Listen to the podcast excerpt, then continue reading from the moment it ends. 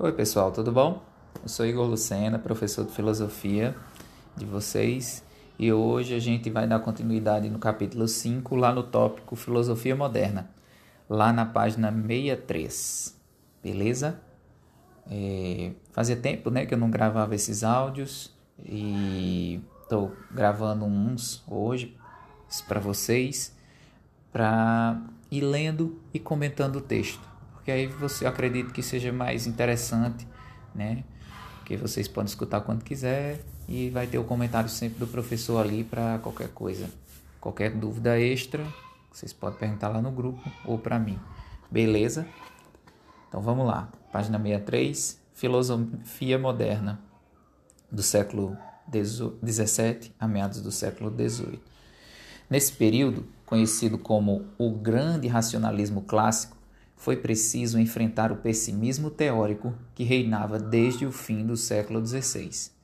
Dominava o ceticismo, a atitude filosófica que duvida da capacidade da razão humana para conhecer a realidade exterior e o ser humano. O ceticismo é isso, tá, gente? Ele duvida dessa capacidade. Será que a gente pode realmente conhecer o mundo? Até onde a gente pode conhecer o mundo? Tem um filósofo famoso que é Descartes, ou em português a gente escreve Descartes, né? mas Descartes ele falava, é, ele tinha uma, uma teoria que era o seguinte: como é que você sabe que você está sonhando ou está acordado agora? A gente não tem como saber, né? Se tudo isso que vocês, se eu sou um sonho na sua cabeça, ou se vocês são um sonho na minha cabeça, a gente não tem certeza sobre isso. A única certeza que a gente tem é que a gente pensa. E se a gente pensa, a gente existe. Por isso que ele ficou famoso com a frase penso, logo existo, ou penso, logo sou. Então, continuando. Com as guerras de religião decorrentes da reforma protestante, os encontros dos europeus com povos que desconheciam e as disputas filosóficas e teológicas, o sábio já não podia admitir que a razão humana é capaz do, de conhecimento verdadeiro, nem que a verdade é universal e necessária, isto é, a mesma em todo tempo e lugar. Ao contrário, diante da multiplicidade de opiniões em luta, o sábio tornou-se cético né? não sabe até onde pode conhecer o que pode conhecer, nem se pode conhecer. O ceticismo barra pesada é esse, né? Será que eu estou conhecendo? Né? Porque até onde eu posso conhecer? Mas enfim.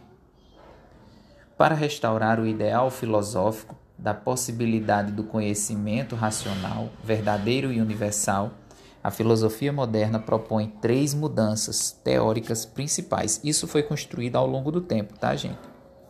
Não foi assim, hoje vamos fazer uma mudança na filosofia. Foram vários décadas de pensadores juntos ou separados, né, propondo novas ideias. E acabou dando nisso. Primeiro ponto, surgimento do sujeito do conhecimento. Em vez de começar pelas coisas a serem conhecidas, sobre as quais só cabem dúvidas e desconfianças, a filosofia deve começar pela reflexão, ou seja, aquele que conhece, o sujeito do conhecimento. Volta-se para si mesmo, para o saber se é capaz de conhecimento verdadeiro e, se for, sob quais condições ele é capaz disso Somente depois de conhecer a si mesmo como capaz de conhecimento verdadeiro é que o sujeito se volta para as coisas a conhecer, ou seja, os objetos do conhecimento.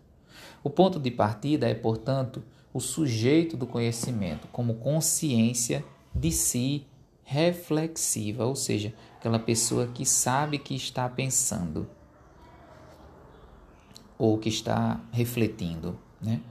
Sobre a vida, sobre um problema, enfim. O sujeito do conhecimento é o intelecto ou a inteligência que, juntamente com a vontade, existe no interior de uma substância espiritual, a alma. A alma é uma substância completamente diferente de uma outra substância, a corpórea, que constitui a natureza do nosso corpo e dos corpos exteriores. Por isso, para vencer o ceticismo, a filosofia precisa responder às perguntas: como a razão ou o entendimento pode conhecer os corpos ou as coisas que são diferentes dele? Como o espírito pode conhecer a matéria? Como o sujeito espiritual pode conhecer os objetos corpóreos, o seu próprio corpo e os demais corpos da natureza? Então, isso aí foram questões que ajudaram a, de certa maneira, dar uma quebrada nessa coisa corpo, espírito, sabe? Porque se realmente eles fossem separados, um não conheceria o outro. Beleza? A resposta a essas perguntas constituiu a segunda grande mudança teórica, que diz a respeito ao objeto do conhecimento. Para os modernos, as coisas exteriores, no caso a natureza, as instituições sociais, né, a família, é, as organizações sociais, né, a escola, a polícia, tá? ou mesmo a política, né, que são as relações de poder entre, as, entre os grupos que sempre existem na sociedade, são conhecidas quando o sujeito do conhecimento as representa intelectualmente. Isso ocorre quando o sujeito as apreende como ideias que dependem apenas das operações cognitivas que ele realiza. Né? Cognitiva no sentido de conhecer, né? ou seja, quando a gente está fazendo, um, quando a gente está conhecendo algo, a gente está num ato cognitivo, né? ou realizando operações cognitivas. Então, isso significa A. Que tudo que pode ser conhecido deve poder ser representado por um conceito ou por uma ideia clara e distinta, ou seja, sem é, diferente das demais, demonstrável, que é possível ser demonstrada, né? E necessária e necessária, formulada pelo pensamento que a natureza, a sociedade e a política podem ser inteiramente, conhecidos pelo sujeito do conhecimento, porque são racionais em si mesmas e propensas a serem representadas pelas ideias dos sujeitos do conhecimento, tá? Então, tanto para conhecer as coisas precisam de conceitos e de demonstrações, ou seja, você mostrar e dizer o porquê de algo, né? Por que, ele existe e o que é esse algo, você tem que mostrar ou demonstrar. Como também é possível a gente conhecer as pessoas, a sociedade em geral. Por quê? E a política, por quê? Porque a gente está tratando de coisas humanas. Então, se somos humanos, a gente pode abordar tranquilamente coisas humanas por meio de conceitos e de teorias e ideias que elas já trazem em si mesmo, né? Terceiro ponto. Essa concepção da realidade como racional e plenamente captável pelas ideias e conceitos preparou a terceira grande mudança teórica moderna. A natureza, a partir de Galileu, é concebida como um sistema ordenado de causas e efeitos cuja estrutura profunda é invisível e profunda e invisível é matemática. Galileu dizia: "O livro do mundo está escrito em caracteres matemáticos, e para lê-lo é preciso conhecer matemática." Essa ideia deu origem à ciência moderna, para a qual todos os fatos da realidade podem ser conhecidos pelas relações necessárias de causa e efeitos mecânicos ou de movimentos, movimento que os produzem, os conservam ou os destroem. Adotando o ponto de vista da mecânica, a ciência moderna acredita que o movimento segue leis universais e necessárias que podem ser explicadas e representadas matematicamente. Então, isso é bem comum até hoje, tá? A gente está falando aí de século 17, 18, ou seja, por volta de 1600, 1700. A galera que viveu naquele tempo já falava, ó, se você pode explicar as coisas por meio de matemática, é uma prova de que elas existem, tá? É uma prova de que elas existem. Tanto que é, ainda hoje, quando você quer provar qualquer coisa que seja difícil de, de explicar, por exemplo, como a gravidade, Isaac Newton viveu nessa época, tá? Que foi quem descobriu a lei da gravidade, mas ele teve que provar matematicamente como é que funciona, tanto que existe uma fórmula, né? Vocês estudam essa fórmula da gravidade, que eu não me lembro agora, mas eu sei que ela existe. Para mostrar que ela existe, tá? Por mais que é claro, todo, tudo que sobe, a gente sabe que desce, ou seja, cai, mas a gente criteriosamente ou racionalmente a gente sabe que existe uma lei da gravidade e que essa lei ela não é assim de qualquer jeito em qualquer lugar. Não ela tem uma fórmula ela tem um, um jeito de ser tá mas enfim vamos lá. A realidade é um sistema de causalidades racionais que podem ser conhecidas e transformadas pelo homem. Nascem Assim, a ideia da experimentação científica. São criados os laboratórios e o ideal tecnológico, ou seja, cria-se a expectativa de que o ser humano, conhecendo os movimentos das coisas, poderá dominar tecnicamente a natureza graças à invenção de máquinas. E Francis Bacon, ele é famoso por, por, essas, por essas filosofias ou pela filosofia, desculpa, ele tinha uma filosofia que falava que saber é poder. E se você conhece algo, você pode dominar algo, tá? E se você não adianta ficar, é, ele era meio crítico com, com, ele meio não, ele era muito crítico com os saberes dos, dos padres, dos monges e tal, porque beleza, você pode conhecer muito da Bíblia, mas aquilo ali não vai, não vai dar poder a você.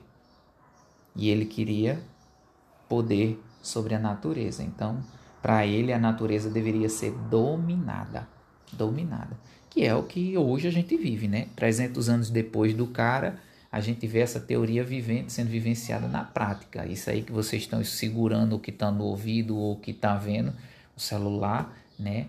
ele é uma junção de, várias, de vários materiais que estavam soltos no planeta e teve que haver uma escavação, uma mineração, uma classificação, uma industrialização disso, uma montagem, um, uma venda, uma compra e um aprender a usar isso para você estar tá com ele aí agora. Ou seja, não vem do nada, certo? E para que isso aconteça é necessário conhecimento.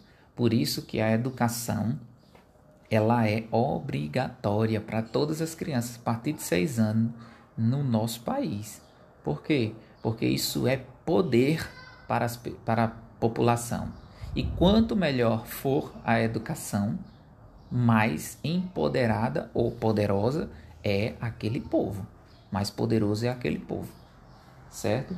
Por isso que em países como Noruega ou Coreia, né, eles investem 4, 5, 6, 10 vezes mais em educação do que a gente, porque eles sabem que para ser uma potência tem que investir em educação de qualidade. E aí isso aí já é outra história, né?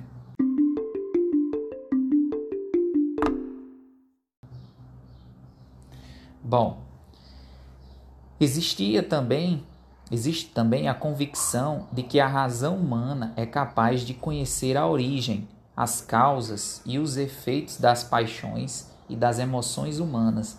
A vontade orientada pela razão permite governá-la e dominá-las, de sorte que a vida ética pode ser plenamente racional. A mesma convicção orienta o racionalismo político, isto é, a ideia de que a razão é capaz de definir para cada sociedade qual o melhor regime político e como mantê-lo racionalmente.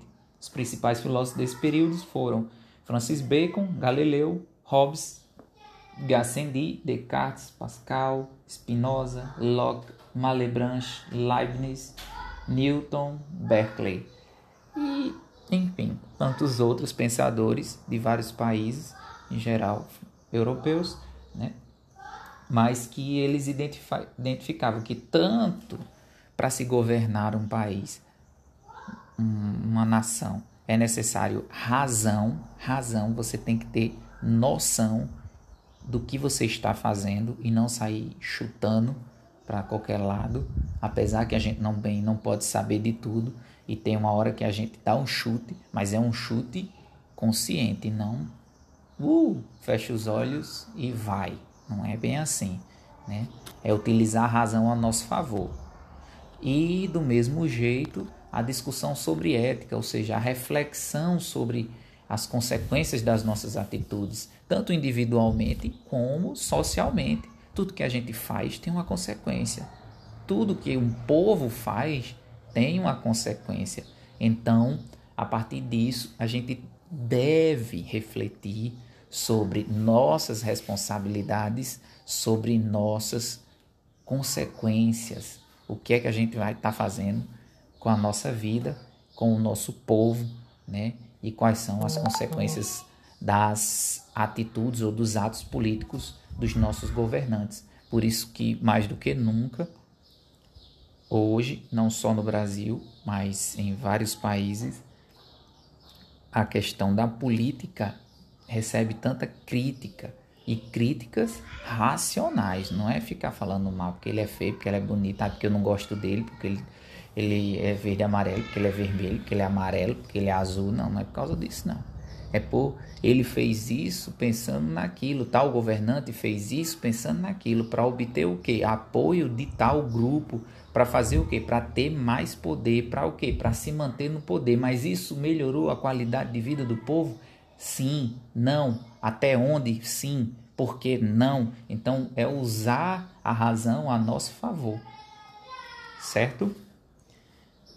Então é isso. Se vocês tiverem algo, qualquer dúvida, pergunta lá no grupo que eu respondo. No privado também. Beleza? Até mais, gente. Tudo de bom.